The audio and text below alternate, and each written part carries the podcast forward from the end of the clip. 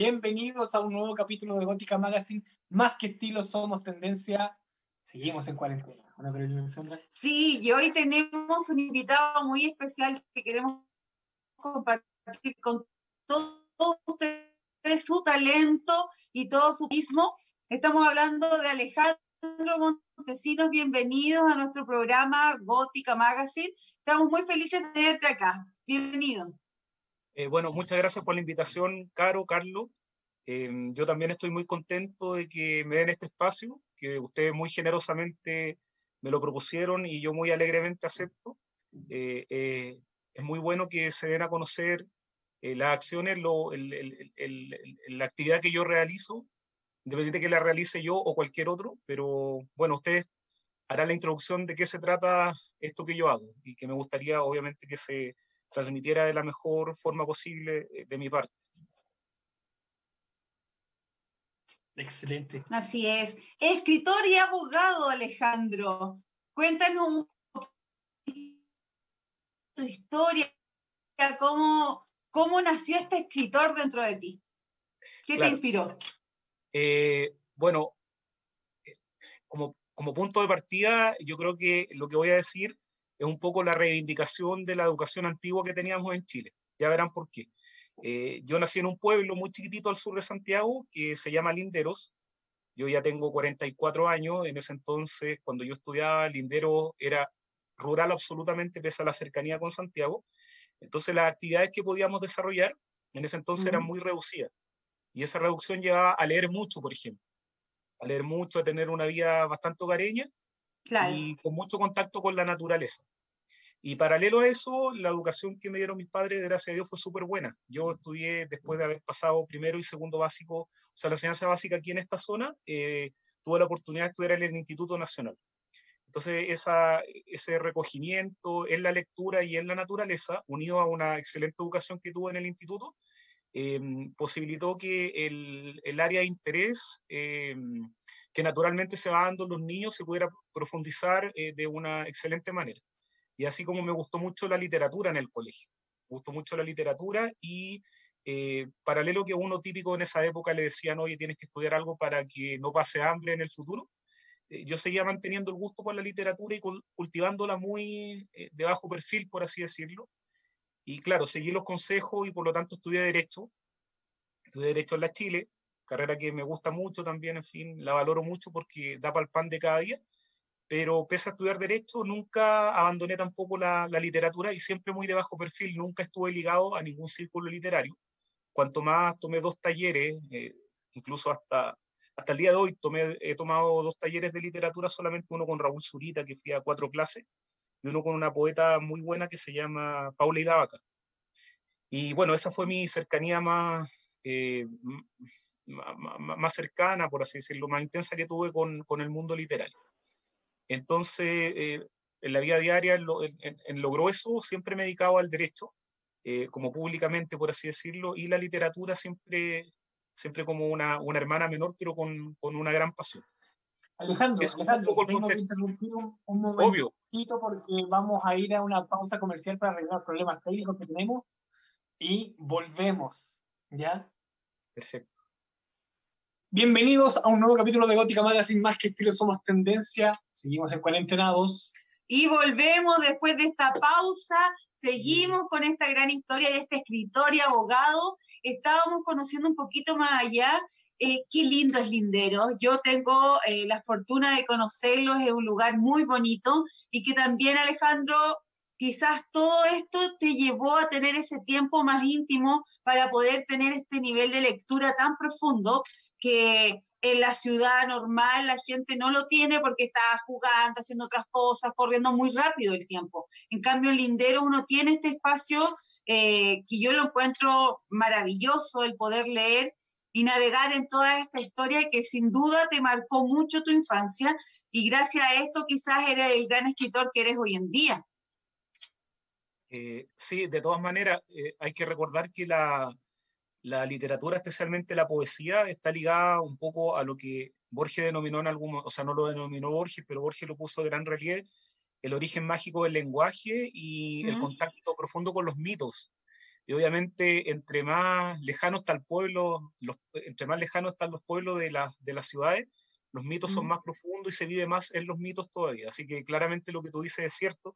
Imagínate, Caro, que tú consideras que actualmente Lindero es un pueblo propicio eh, para la literatura o para este recogimiento. Imagínate lo que era hace 30 años atrás, que, eh, cuando yo era niño. Era, eh, fue, es una experiencia que te marca para, para, para, el resto de tu vida, te estructura de alguna manera. Entonces, pese a que uno pueda estar en la ciudad, por ejemplo, se, puede conectarse con los recuerdos de la infancia y de todas maneras lograr la concentración suficiente para disfrutar una buena lectura y para después sacar sus propias conclusiones y eso te inspira a, poder escribir en lo sucesivo. Incluso imagínate que, pese a que mi carrera es una carrera muy árida, el, el, ejercicio de la profesión de abogado, de todas maneras me daba el espacio y me desconectaba bastante bien para poder leer y escribir y eso yo creo que es por, por la formación de niños en este pueblo, con una buena educación, insisto, eso, que daba el Instituto Nacional en su momento. Y, aparte que también eh, la vida en pueblos muy distinta a la de Santiago y, la familia eh, cumple un rol fundamental también en ello. Después, cuando te enfrentaste a este Instituto Nacional, a esta ciudad tan loca, ¿cómo fue para ti este cambio, esta transición? Mira, fue eh, mi mamá una mujer muy sabia, entonces lo que hacía ella, lo que hizo ella durante el primer año en el que yo estudié en el Instituto Nacional, ella se iba al Paseo Humada, siendo una mujer de pueblo también, que apenas seguía en las coordenadas de ella, la sacas del Paseo Humada con la Alameda de ese sector y se pierde hasta el día de hoy. Entonces ella se iba conmigo y me esperaba, o sea, se iba la me esperaba hasta que yo salía del colegio y tejía en el Paseo Humada. Ya, eso es importante porque de alguna manera, si yo estaba a una cuadra de ella, de todas maneras uno se siente un poco protegido, sabiendo que... Claro. Claro, entonces era una cosa muy extraña y a mí la verdad es que el colegio me encantó en un primer momento porque me gusta un poco la exigencia. Me gustan, me, gustan las cosas de calidad que sean, que sean de lo mejor que uno puede hacerlo como, como ser humano. Entonces yo estaba deslumbrado con ese colegio. Yo me deslumbré con ese colegio y como sentía seguramente, ah, no, lo, no, no, lo había descubierto hasta que ustedes lo dicen. O sea, yo me acuerdo perfecto y agradezco eternamente a mi madre que haya hecho eso, pero si tú me preguntas cuál fue tu experiencia eh, y lo comparas o me pide la comparación entre haber salido del Lindero a ese colegio, efectivamente pudo haber sido un, un abismo de diferencia, pero no, no fue por, quizás por eso, porque sabía que estaba mi mamá al frente y porque me gustó tanto el colegio. Y tuve excelentes profesores en ese tiempo, me acuerdo que en el instituto muchos de los profesores eran profesores de la Universidad de Chile y por vocación iban al Instituto Nacional. Tenía sí, pues sin duda tiene grandes bases educacionales ese colegio y, y, sin duda me imagino que fueron una, porque claro, tú siempre fuiste una persona que le gustó mucho la literatura, leer, indagar, profundizar y después ya en el Instituto Nacional diste una estructura. ¿Esto fue quizás la base para el escritor que te convertiste? Sí, de todas maneras, el, de hecho, una de mis grandes pasiones eh, como, como lector es el, el siglo de oro español que de ahí se funda, se funda el, el, estilo literario que, que, he mantenido hasta el día de hoy y que ha tenido una evolución muy clásica con lo que me enseñaron a mí en el Instituto Nacional, que están los típicos autores, eh, la gente debe estar muy familiarizada con, perdón, con Quevedo, con Góngora, con Lope de Vega, sobre todo esos autores, también con Cervantes, que no se dice mucho, pero Cervantes también fue un gran sonetista, al igual que Quevedo, no, no tanto como Quevedo y Góngora, y ese fue su problema, un poco no estuvo a la altura en la poesía, que era el género predominante y el género de, de los más cultos en ese entonces, la literatura más culta estaba expresada a través de la poesía y sobre todo del soneto. Cervantes no, era no fue un gran sonetista, siendo un excelente sonetista, y dijo, como quiero marcar la diferencia, se fue a la novela. Por suerte tuvo ese, ese tino y, y escribió El Quijote. Pero bueno, hubo grandes escritores en el siglo de oro y esos fueron, fueron los antecedentes literarios eh, más profundos que yo tuve para seguir desarrollando este espíritu un poco conectado con la naturaleza, con los mitos, con, con, con, los aspectos sublimes de la, de la, vida que yo creo que, logran una expresión en la cultura de manera más potente y, y, pulcra a través de la literatura. Eso es como mi, bueno, y de las otras artes obviamente también, pero en mi caso, que, que soy como lector a través de la, a través de la poesía. ¿Cómo, ¿Cómo, nace tu primera creación, tu primer soneto? Fue, fue, muy chico. De chico me gustó Borges también. Entonces, eh, Claro, maravilloso. Y Borges cultivaba más el, soneto isabelino, seguro por su cercanía con la literatura anglosajona. Entonces, el soneto alejandrino tiene, una, tiene unas normas distintas al endecasílabo, eh, el endecasílabo que es el clásico que cultivaron los españoles, que lo trajeron de... Alejandro, eh, te quiero hacer una consulta. Para toda la gente que nos está viendo y escuchando por www.radiohoy.cl, ¿Y hay alguna que no sabe qué es un soneto o en qué consiste? ¿Tú nos podrías explicar? Perfecto, perfecto. El, el, el soneto tiene de especial eh, dentro de la misma poesía, en que eh, se estructura de una manera muy reglada, por así decirlo. Tiene una cantidad de versos determinada, cada uno de esos versos están distribuidos en una cantidad de estrofas determinada. 14 versos que deben estar distribuidos en cuatro estrofas, las dos primeras estrofas de cuatro versos cada una, ahí hacemos ocho, las dos segundas, las, dos las, las dos últimas estrofas de tres versos cada una, y ahí hacemos seis más ocho, los 14 versos. Entonces tenemos una estrofa de cuatro, una segunda de cuatro, una tercera de tres y una cuarta de tres versos. Pero no basta eso, sino que además eh, cada uno de los versos tiene que tener una rima asonante o consonante, que eso es un cuento que no vamos a ver ahora, pero eh, en la primera y la segunda estrofa deben rimar de manera igual el primero con el cuarto verso de la primera y el primero con el cuarto verso de la segunda el de la segunda estrofa. Y también el segundo. A ti te gusta mucho la música, ¿no es cierto, Alejandro? Entonces esto se me asocia un poquito como a la creación musical. Absolutamente, eh, absolutamente. O sea, y también está eso que mi, eh, desde muy chico, o sea, eh, lo que se dice ahora el efecto Mozart, mi mamá lo practicó conmigo, con, mi hermano y conmigo desde que éramos muy pequeños. Y sobre todo la música. Que funciona muy bien. Sí, la música es importantísima en esto, o sea, es musicalidad. El ritmo y la armonía, el ritmo y la armonía del soneto, que son finalmente eh, las dos constantes sine qua non de la, de la poesía, están, deben ser potenciadas al máximo, sobre todo en, en la poesía con métrica. Y, y, por esencia, en la poesía con métrica, su mejor eh, desarrollo lo tuvo con, con, con, el soneto, que fue finalmente la forma de las que se apropiaron en la literatura hispana los cultores del siglo de oro. Por eso es muy importante, importantísimo la música. De hecho, dentro de la misma, del mismo verso, eh, por ejemplo, un verso de, un verso de Quevedo. Eh, fue, sueño, fue sueño ayer, mañana será tierra, poco antes nada, poco después humo, y destino ambiciones y presumo apenas junto al cerco que me encierra. Debe combate, importuna guerra, mi defensa, soy peligro sumo. Dígame si eso no es la letra de una, de una canción Le ponemos un poco de melodía y armamos una armonía maravillosa entre la música y las palabras. Eso es lo fundamental del soneto. Yo que soy músico, eh, tengo eh, ciertos rasgos en mi mente de algún soneto. Y claro, pues, la, la, musicalidad le da el, el tempo al soneto en sí. Exacto. Pero no es para nada fácil componerlo y crearlo, es bastante complejo. Y... Es como lo que pasa en un símil con la paya. Es que absolutamente es eso. miren, esto es un dato muy interesante. ¿ah? Eh, se ha estudiado que en los pueblos latinos, y especialmente en Chile, porque es, porque Chile es como la meca de la poesía. Yo en, en, en, en este, tuve un viaje a España que fue bastante, o sea, fue más de dos meses, también estuve en Italia y se impresionan mucho ellos con la literatura chilena, pese a que es una literatura bastante joven. Tenemos una tradición literaria, bueno, en realidad de Pedro Doy. Ah, es que hay muchos datos interesantes que a los auditores y a ustedes, por cierto, les puede, les puede servir mucho. Eh, em, Andrés Bello dijo que la única nación moderna que había sido creada con un poema épico fue la nación chilena, porque se creó con el poema épico eh, La Araucana Alonso Ercilla. Entonces, por mm. ejemplo, uno de los, una de las grandes frustraciones del pueblo inglés dicen que justamente no tener un libro fundacional, como si lo tiene, el, como si lo tiene Israel a través de la Biblia o los pueblos árabes con el Corán, y Chile lo tiene con la Araucana, y la Araucana es un libro excepcionalmente brillante. Entonces, eso, eso es un dato, claro, es un dato muy, es un dato muy interesante.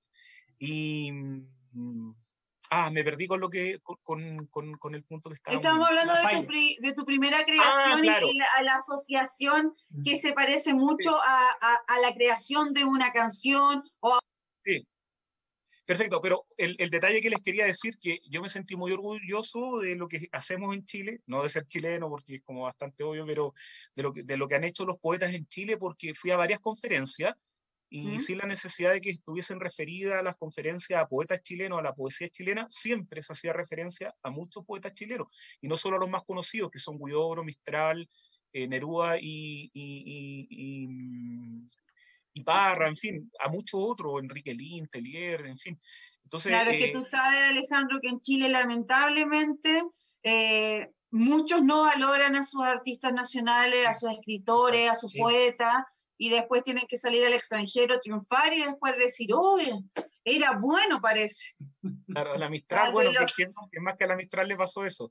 Ah, chicos, el dato interesante es que han descubierto los europeos que en, en, en, en, las reducciones prácticamente que como cultura ellos han tenido en Latinoamérica, sobre todo los alemanes en el sur de Chile, por ejemplo, los españoles, los llegados a la guerra civil, bueno, los, los, que han venido desde hace muchos años, eh, han mantenido su cultura y su tradición mucho más potentemente que los mismos alemanes y los mismos españoles, en el caso que yo sabía bastante concretamente, pues en esta zona hay muchos alemanes, y los alemanes de acá, de Chile, mantienen mucha, mucha de la cultura que ya han perdido los contemporáneos de Alemania, y cuando sus parientes ya bastante lejanos en el tiempo vienen a visitarlos a Chile, creo que se, se, se, emocionan hasta las lágrimas, porque mm. recuerdan justamente lo que sus abuelos les contaban y que los alemanes actualmente lo están viviendo muy, muy en el presente, muy cotidianamente.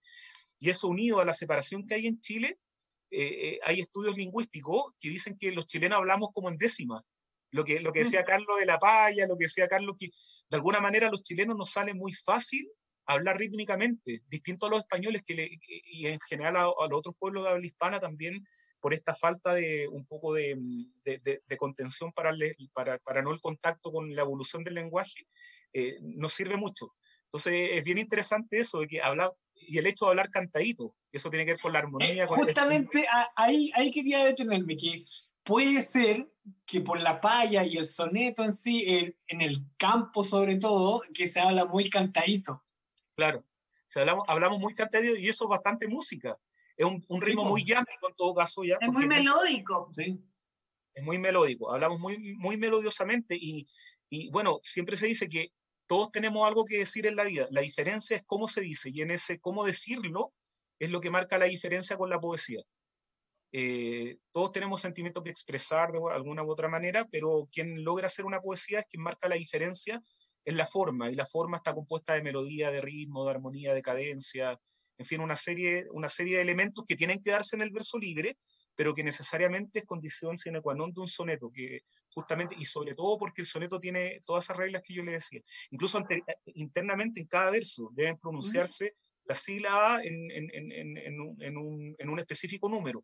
Por ejemplo, 2, 6, 10, son 11 sílabas, entonces tiene que estar acentuado el verso eh, con, con, con, con, el acento en la segunda, sexta y décima sílaba, independiente si la palabra es aguda, grave o drújula. Toda una serie de normas que deben que, que, debe cumplir un soneto. Bueno, eso a propósito de que justamente ustedes me invitan por...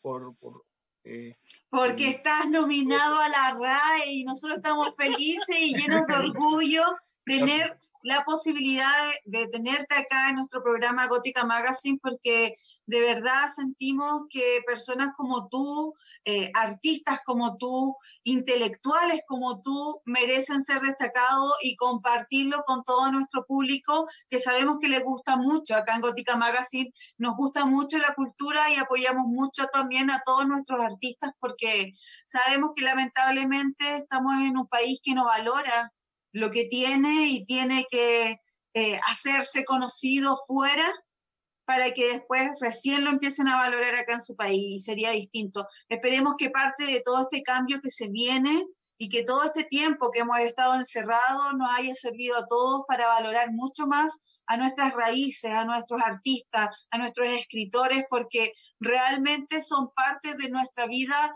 de nuestro folclore, de nuestras raíces y es necesario que los empecemos a valorar. Así que nosotros estamos muy felices y por eso te invitamos a nuestro programa porque queremos destacar, este, no cualquiera está nominado a la RAE. Es verdad. Sí, cuesta, la verdad es que eh, cuesta un poco, pero como hablan un poco los futbolistas, quizás hasta justicia divina, porque fueron, pero más que...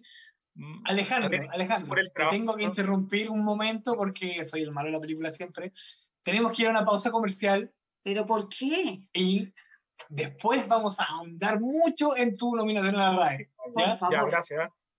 Vamos y volvemos. Estamos de regreso en Gótica Magazine, más que estilo, somos tendencia a través de www.radiohoy.cl para todo el mundo. Así es, y estamos con nuestro querido Alejandro Montesinos, escritor y abogado, que gracias a su carrera de abogado ha podido sacar adelante su carrera de escritor, porque ya sabemos que en este país es tan difícil ser artista y salir adelante. Con puro corazón, con pura alma, uno generalmente sale y saca adelante su proyecto, ¿o no, querido Alejandro? Así es, querida Caro. Con, con ¿Te tuviste que ir del país para, para que una editorial te pescara? O sea, eh, claro, mm, yo no llevé mi libro a una editorial, yo fui con mi libro impreso desde Chile, ¿ya? Yo pagué mi, mi edición, claro, pero llevé tuve que pagar hasta el sobrecargo, obviamente, para llevar unos 50 libros, porque el libro es un poco pesado. Y allá... Eh, Tiene buen contenido. Eh, gracias a don Pedro Lastra, un profesor eh, chileno, que tiene una eminencia en, crítica literaria y es conocidísimo y querido en, España, gracias a él, pude llegar a, muchos a muchos poetas, muchos críticos de primer nivel, a la RAE misma, con el libro, con un, algunos de estos 50 ejemplares con los que me fui desde acá de Chile, porque, bueno, algo les contaba a ustedes, chicos, que mm, yo enviaba el borrador de este libro, lo envié a muchas editoriales chilenas y no, no recibí nunca respuesta, ni siquiera negativa de la eh, posibilidad de que me lo publicaran. Así que, eh, instado por mis amigos que me dijeron, ándate a España, ándate a España, ya te puedo ir mejor. Lo hice, bueno, y ahí eh, eh, me fue mejor. yo lo que hice fue tomar, googlear a, a los mejores críticos y poetas que yo considero en, internet y, desde Chile le envié un, un, correo electrónico pidiéndole eh, una reunión entre tal y cual fecha. Costó mucho coordinar, como no me conocían, podían coincidir fechas, en fin. La cuestión es que coordiné y visité las universidades de la Universidad eh, Autónoma de Madrid, la Complutense de Madrid, la Universidad de Barcelona, la de Navarra, la de Córdoba, la de Sevilla y la de Salamanca un par de universidades más, institutos culturales, estuvo en el Cervantes, con su director también, y en, en, la misma radio estuvo con el secretario general de la ASALE, que es la Asociación de, de Academias de la Lengua Española. Y, y, bueno, en fin, a cada uno de ellos les mostraba el libro Soneto del Destino y conversábamos respecto al libro. En algunas facultades tuve que dar, o sea, me, me invitaron a dar una, una exposición respecto de, de, los sonetos y en particular después de, de, de los que yo he escrito. Y, bueno, así fui dando a conocer de a poco, hice una red, eh, a, tal punto que ahora, gracias a Dios, estoy en un, contacto súper fluido con esta gente, con, con, todos los profesores a quienes visité. Y, y seguí escribiendo, eh, profundizando más en el soneto, porque no solo acogieron Soneto del Destino, sino que, que este libro que se lo mostré antes, sino que además em, yo en mi, en, mi, en, mi, en mi proyecto literario en algún momento dije, quiero hacer algo distinto a los sonetos. ¿No puedes mostrar el libro y dejarlo un poquito para que se vea? Para que la gente lo reconozca, la portada. Ahí, sí. Es muy bonita la portada aparte. Es de un pintor amigo chileno, brillante pintor, que también ha hecho su carrera casi afuera, que se llama Mario Gómez. Que lo sigan en Instagram. Oh. Mario Gómez, para que lo sigan. Muy bonita su portada. Eh, y me imagino un poco también quizás eh, esos momentos en que tú leías el Linderos, como esa imagen del verde, de los azules que tiene la portada, como muy íntimo, muy contigo mismo y la naturaleza. Sí, es verdad eso. No, no, la verdad es que no lo había pensado, pero en general las pinturas que me gustan, eh, bueno, igual a uno le gusta lo abstracto, pero ojalá siempre tenga un cable la tierra, así, eh, con, y sobre todo con esos colores, colores verdes, colores tierra. Claro, es que quizás son los mejores momentos que viviste en tu infancia y uno tiende a siempre reconectar con esa imagen de felicidad, con esos colores de felicidad. Por ejemplo, a mí me encanta, yo viví mucho tiempo en parcela con harto verde y me encanta vivir cerca de algo verde o cerca de la cordillera. Yo estoy lejos de la cordillera y me siento como incómoda. Necesito estar cerca de ella. Pero sin ir más lejos, en el tiempo cósmico venimos saliendo ayer nomás de la selva, entonces como que somos, como que somos de, de alguna manera como que somos de ahí siempre tendemos los orígenes. Mm. Sí, pues eso es lo interesante. Alejandro, ¿cómo llega la RAE a nominarte? Eh, yo no sabía que existía este concurso de la, de la RAE, que yo pensé que era concurso, pero en realidad es como un punto intermedio porque no es que uno participe, a uno lo postulan.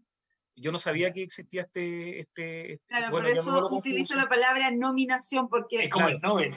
Claro, mucha gente en Chile no tiene idea, sabe, ah, pregúntale a la RAE, ¿ah? según la RAE se dice así la palabra, por eso está bien. Entonces, súper importante que también si puedes explicar un poquito para que la gente entienda el real peso que tiene esto, sería genial. Eh, ya, eh, bueno, es un, es un concurso en el que participan eh, tres géneros literarios, que son la poesía, la novela y un ensayo. Un ensayo de cualquier rama de la, de la cultura, porque la Real Academia está integrada por la Academia de Ciencias, tal como, como sucede en Chile. Entonces, cualquiera Em, como el jurado está integrado por, en general, miembros que pueden pertenecer a cualquiera de, su, de sus especialidades, que se incorporan novela, poesía y, ensayo. Entonces eso es, una, es un punto bien interesante porque de alguna manera se compite con otros géneros también y, y, por lo tanto la calidad de la obra que gana en su respectivo género debe ser muy, muy, muy importante. Así que el resultado también importa en ese sentido. Eh, pero eh, se, se, participa de la siguiente manera. Tres académicos de número de alguna de las academias tienen que conocer tu obra, entre ellos tres se tienen que poner de acuerdo. Yo no sé cómo, por eso hay muchas conversaciones de pasillo entre ellos. claro, es que lo que tú hiciste, tú Alejandro on tour en España, motivado por todos tus amigos, porque te tenían, amigos. que siempre te tuvieron mucha fe. Eh, quizás todas estas reuniones tuvieron este resultado, porque se empezaron a comunicar entre ellos y dijeron, oye, esto realmente es bueno, merece estar acá, oye, sí, mandémoslo, nominémoslo, hagamos que esté, no sé. Quizás creo que pasó algo así, se alinearon los astros y finalmente se logró esto. Sí, saben que hubo un momento en que no lo escuché, chicos, pero estaba hablando un poco, hiciste una introducción respecto de cómo pudo haber llegado hasta ahí, ¿cierto? Con, porque no escuché ya, perfecto.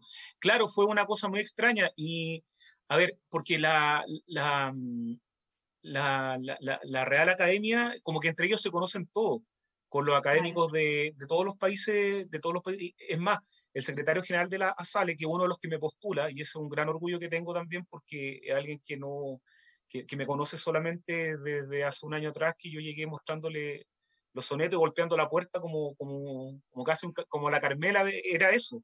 La Carmela venía del campo a Santiago, sí, es que fue eso, de verdad. Y, yo me emocioné mucho estando ahí en la radio que me haya recibido este hombre que comparte, o, sea, tiene su oficina al frente, Muñoz Machado, que es el presidente de la RAE, que no me pudo recibir, en me iba a recibir, pero tuvo que salir a una parte urgente, en fin. Eh, eh, el hecho de que sea uno de los que te esté postulando, aparte de don Pedro Lastra en Chile, que es esta eminencia, y, y don Juan Antonio Mazone, que el típico que sale en pasapalabra, cuando llaman para preguntarle al profesor Mazones sobre un resultado específico, bueno, él es otro de los que me apoya. Mazones, Astra y don... Claro, entonces es como una alineación de astros, como tú dices, o sea, no, jamás lo pensé. Ah, y cuando estuve en la RAE, viéndolo, porque eh, don Juan Francisco me dijo, anda a conocer la biblioteca, y dijo, te voy a dejar solo, y ahí estuve hojeando papel, y de repente un, una hoja que decía, eh, postulas, eh, el premio, premio Real Academia de este año fue ganado por, por, por un tremendo escritor. De hecho, ahora estoy compitiendo con el novelista Cerca, que ha ganado hasta el, hasta el premio Planeta. ¿sí? Entonces, igual está difícil la competencia. Lo que pase puede ser cualquier cosa. Pero claro, ahí conocí. Pero ya tan solo con el hecho de estar nominado, me imagino cómo te debes sentir de emocionado de estar ahí. Después de todo este camino, después de que no tuviste apoyo de muchas editoriales en nuestro país, de que fue solamente confiando en ti, en tus capacidades, en tu talento y con el apoyo de tu familia y de tus amigos, lograste hacer esto. Me imagino la emoción que uno debe sentir que finalmente todo el trabajo de años tenga resultados y estos frutos. Sí, e, es cierto, es bien emocionante, pero fíjate que yo no soy muy consciente de esas cosas, como soy medio un poco trabajólico, como que voy, voy como, no sé, ya, ya terminó otro proyecto literario, soy como medio intenso en eso. Y aparte de la en el momento. Claro, es, es, un poco raro. Sí, ah, es que esto es un, es un dato muy cortito que, que, quiero, o sea, una cosa muy corta que quiero decir, que bueno, este libro, el que ustedes conocen, Soneto del Destino, que es con el que yo llegué a España, fue muy bien valorado y yo sabía que era eh, más de lo mismo en el sentido que es muy apegado a la forma y, al contenido poético de lo que se desarrolló en el siglo de oro. Yo siempre dije, quiero hacer algo más. Y en ese algo más surgió este librito, que, que esto eh, viene de imprenta solamente, ¿ya? Que yo llevé unos 50 ejemplares impresos también, eh, y que paralelo a mostrar este, con el que me presentaba con esos profesores que son tan clásicos, yo mostraba este, que aquí hay una serie de recursos estilísticos como desagregación sintáctica, eh, supresión, del, supresión del sujeto, una serie de recursos, unas cosas medio raras, que están presentes en este libro que yo pensé que no, iban a, que, que, que, no iba a ser tomado en cuenta o que me iban a criticar, y usa palabras súper vulgares, así eh, vulgares para lo que es la literatura clásica, como ano, pene, esas cosas que no se escriben generalmente. Y yo pese a eso, igual lo mostré. Y fíjate que cuando lo mostraba, esta gente es tan seca en literatura, es tan brillante que pese a que, por ejemplo, una de las facultades a las que fui fue al, fue al GRIS, Grupo de Investigadores del Siglo de Oro, eh, que depende de la Universidad de Navarra, nada menos que la Universidad de Opus Dei, de España, que es una de las mejores que hay, en fin, que yo pensé que esos, esos personajes me iban a decir poco menos, ándate al diablo con tu libro. Y claro, que son un poco más conservadores y clásicos se supone, pero fíjate que pasó algo muy curioso, que hasta ellos, bueno, ¿para qué decir el resto? Que hasta ellos me dijeron, esta es tu, este es tu aporte, tu verdadero aporte este, soneto, este, este libro es soneto de Crono y soneto de Cairo. Esta es la línea en la que debes seguir profundizando. Así que el feedback que me dieron fue súper potente, o sea, ni siquiera es que me hayan acogido bien soneto del destino, que ni siquiera fue acogido en Chile. Que tenías menos fe tú, claro. el más aclamado. No, si sabes que yo le tenía... rompe las reglas, quizás sale de lo común, quizás es mucho más vanguardista, más actual, y por eso llama la atención. Sí, llama la atención. Y de hecho, chicos, eh, yo ahí estando, que una de las profesoras brillantes también de España es la eh, María Ángeles Pérez López, que es la jefa de extensión y del Departamento de Literatura Hispana de la Universidad de Salamanca, fue con don Francisco Javier Pérez de la misma Real Academia, fueron los que más me insistieron en que esta era mi línea, y por lo tanto yo me acuerdo que eh, ahí mismo, al frente de la Catedral de Salamanca, agarré un lápiz después de la reunión con, con María Ángeles, yo dije, me lo dijo Francisco Pérez en la RAE, me lo dijo eh, Ignacio Arellano y Carlos Mata en la Universidad de Navarra, me lo dice el Ángeles Pérez acá, me fui al frente de la Catedral de Salamanca y empecé a redactar otra obra que se llama Antisoneto de Poshumanos, que es una radicalización mucho más absoluta del estilo y del contenido que tienen estos sonetos. Y ese libro finalmente se lo presenté al que dicen que es el filólogo más importante de España en este momento, que desarrolló eh, la mitad de su carrera en, en, en, en, países de habla germana, fue profe en Austria, en Alemania, y llegó a ser decano de la Facultad de Ciencias de la Cultura en la Universidad de San Galo, en Suiza, siendo los suizos los más elitistas, o sea, de los más elitistas educacionalmente hablando de Europa, un hispano llega, haber llegado a ese, a ese nivel, el tipo habla ocho lenguas, en fin, y, y, él hizo el prólogo para, este, para el último libro que, para el libro que voy a sacar ahora, que es, bueno, aprovecho como un poco pasar el dato porque ese libro, que se llama Sonetos de España, y Antisoneto de Poshumanos, son dos en uno, porque Soneto de España eh, trata de ser como, como eh, es como una antítesis. La tesis es Soneto de España, la antítesis es Antisoneto Poshumano. Entonces este hombre me hizo el prólogo y justamente ahí habla de que definitivamente logré innovar en la, en la literatura clásica y eso, eso ya es como realmente el mérito, eh, el mérito que tengo y el, el verdadero aporte que, que, estoy haciendo un poco a, la, a este campo de la, de la literatura. Así que contento por eso. Mm. Súper, me imagino. Alejandro, ¿dónde pueden encontrar todo este material? Mira, eh, nuestro amigo Marcelo Pérez me está haciendo gentilmente la página web que se llama www.alejandromontesinos.com y ahí eh, está ya disponible este en la web. ya se puede, se puede ver ahí mismo en mi página, en la página Alejandro Montesinos, y prontamente dentro de estos días va a subir Crono de Kairos y va a subir también, pese a que no está publicado, va a subir Soneto de España y Antisoneto Poshumano. Y ahí está un poco explicada también la trayectoria literaria, para quien se pueda interesar un poco. Alejandro, y para los que somos un poquito más clásicos y nos gusta ese aroma libro y pasar la hoja y leer, porque tiene todo un romanticismo que solo algunos entendemos, ¿existe la versión física del libro? Eh, de Soneto del Destino, sí. ¿ya? Eh, Sabes que todavía queda un ejemplar en Ulises, creo. Los chicos de Ulises todavía manejan dos o tres ejemplares. Eh, y, y, sabes que si quiere, bueno, yo les puedo regalar a algunos auditores, a los que se interesen. Tengo algunos libros en agradecimiento al espacio que ustedes me dan, chicos. No son muchos los ejemplares que me quedan, pero, pero puedo regalar unos, unos, unos dos o tres. ¿sí? Unos dos o tres. Feliz, Le pueden escribir a ustedes. En fin, y, o unos dos, unos dos, ¿ya? Dos puedo regalar. En fin, y, y, eso, porque en realidad como fue una autoedición, yo como que manejaba mi libro y como soy, soy, eh, soy amigo de los chicos de Ulises, ellos me dijeron, no, voy a traer, súper gentiles, también traerlo para acá, lo podemos vender acá. En fin. Así es sí, que... porque al final entre colaboradores nos, nos potenciamos y nos ayudamos todos. Qué, qué emoción el, el, tener esta posibilidad. ¿Cuándo serán los resultados de quién es el gran ganador finalmente? Creo que en octubre aproximadamente como en algún momento de mm. octubre, porque dicen que en el otoño, en el, al comienzo del otoño de ellos, o sea, fines de septiembre, comienzo de octubre. Así es que... Mm. Y no me Ahí vamos a estar atentos, por favor, manténnos al tanto para que te volvamos a invitar y celebremos todos juntos este gran premio, que Muchas sin gracias. duda, si no ganas, igual fue un gran premio haber estado ahí y nos imaginamos que después de esto puede venir muchas cosas más porque eh, quizás aquí en Chile la gente no entiende el peso que tiene y el valor que tiene estar nominado a la RAE. Sí, pues ya es, tiempo ya de celebrar cosas positivas. ¿sí? Sí. La obtención de la Copa América, que fue un, un hecho histórico. Claro. Una mujer fantástica que ganó el Oscar. Sí. Imagínate, Alejandro Montesino, ahí ojalá, en la RAE. Ojalá pase. Oye, eh, en todo caso, otra de las poquitito.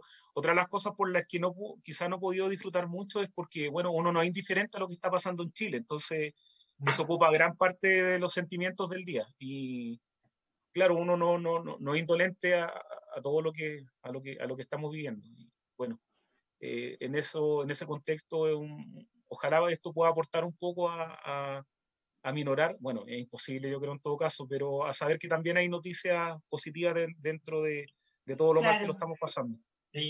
Sin duda estamos enfrentando una pandemia a nivel mundial complejo para todo el mundo, pero también nos ha hecho recapacitar y indagar dentro de cada uno de nosotros y ver lo que realmente queremos para nuestra vida y realmente lo que nos gusta. Y ojalá, como lo dijimos en el bloque anterior, que la gente empiece a valorar a su gente, a sus artistas, a sus raíces, porque personas como tú sin duda son un gran aporte cultural y que ojalá que las generaciones que vengan se les inculque la cultura desde pequeños, porque es tan importante. Acá en ti podemos ver claramente los resultados de una persona que era muy buena para la lectura, que tenía estos espacios quizás alejado de toda la tecnología, los videojuegos y todo eso, que a muchos niños finalmente los limita un poco. Yo claro. siempre hago referencia a lo que fue en épocas pasadas el radioteatro, que potenciaba tanto la imaginación y la creatividad dentro de muchos de nosotros. Y la literatura hace algo muy similar, solamente que uno le va poniendo el sonido, uno le va poniendo las imágenes y uno va creando y potenciando este nivel de creatividad que uno tiene, que para otros se ve más limitado porque están acostumbrados a ver todo ya armado, no crean nada por ellos mismos. Ojalá suceda eso, ojalá en los planes educacionales eh, se incluya, bueno, no se saque al menos seguramente la literatura, la filosofía que son tan importantes para cultivar el espíritu, que es la base, es la base de la cultura, de cualquier cultura finalmente. O sea, todo parte de la literatura, la filosofía, hasta los físicos partiendo, los primeros físicos partieron siendo, siendo filósofos, así es que ojalá suceda lo que tú dices, Caro. Sí. Que así sea. Esperemos que así, que sea. sea. Sí. Entonces, Oye, mucha... tu página, dime.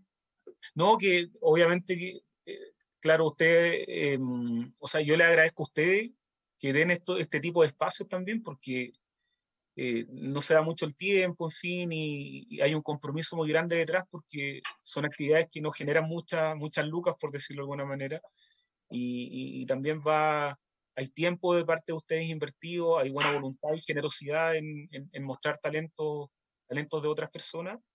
Así es que, que exista gente como usted, como todo el equipo de su radio, eh, es muy valorable y, y, y, se agradece mucho. Y ojalá también haya muchos más espacios eh, como el de ustedes, que se presenta música, en fin, tanto como tú decías, eh, recibían algunos productores canciones eh, CD de música de algunos autores y los tiraban a la basura, nada cuesta mostrarlo en algún momento. Y sí, hay alguien que se puede interesar si todos tenemos finalmente algo que decir y, Y en ese algo Claro, y la forma es solamente la diferente.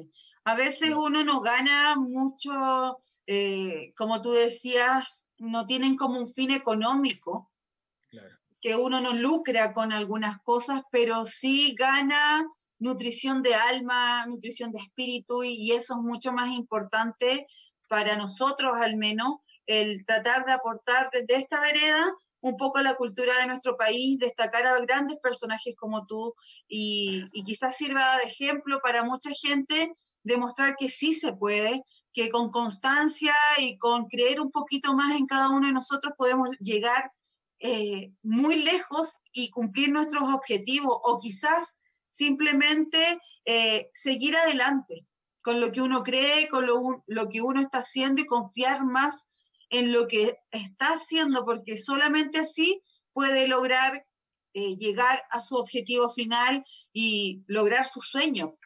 A veces no es necesario lo económico, a veces es más importante lo que realmente te hace feliz. Y eso muy poca gente lo encuentra y qué rico que tú lo encontraste y qué rico que también sea un aporte para la sociedad, para la cultura y te deseamos lo mejor, mucho éxito en esa nominación. Vamos a estar atentos en octubre para ver cómo te fue y poder celebrar y desde ya felicitaciones por el gran trabajo que estás haciendo. Nosotros felices de apoyarte y tú lo que necesites cuentas con nosotros y con Agencia Gótica Producciones, que es la que hace posible este programa. Muchas gracias, los felicito y también les deseo todo el éxito del mundo en, en el proyecto que ustedes realizan con tanto cariño. Muchas gracias, Alejandro. Alejandro, por si acaso, eh, está apareciendo tu página web en los GC de, Acá los de nuestra ah, radio hoy. Y por si se perdieron este programa o lo quieren volver a revivir, mañana estará en YouTube, en Spotify y en el fanpage de Radio Hoy. Así que te mandaremos el link para que lo compartas con todos tus amigos. Ya. Un abrazo para todos, muchachos. Muchas gracias. gracias, que estén muy bien. gracias a todos y los esperamos el próximo miércoles a las 19 horas aquí en www.radiohoy.cl. Nos vemos. Nos vemos. Chau, chau. Gracias.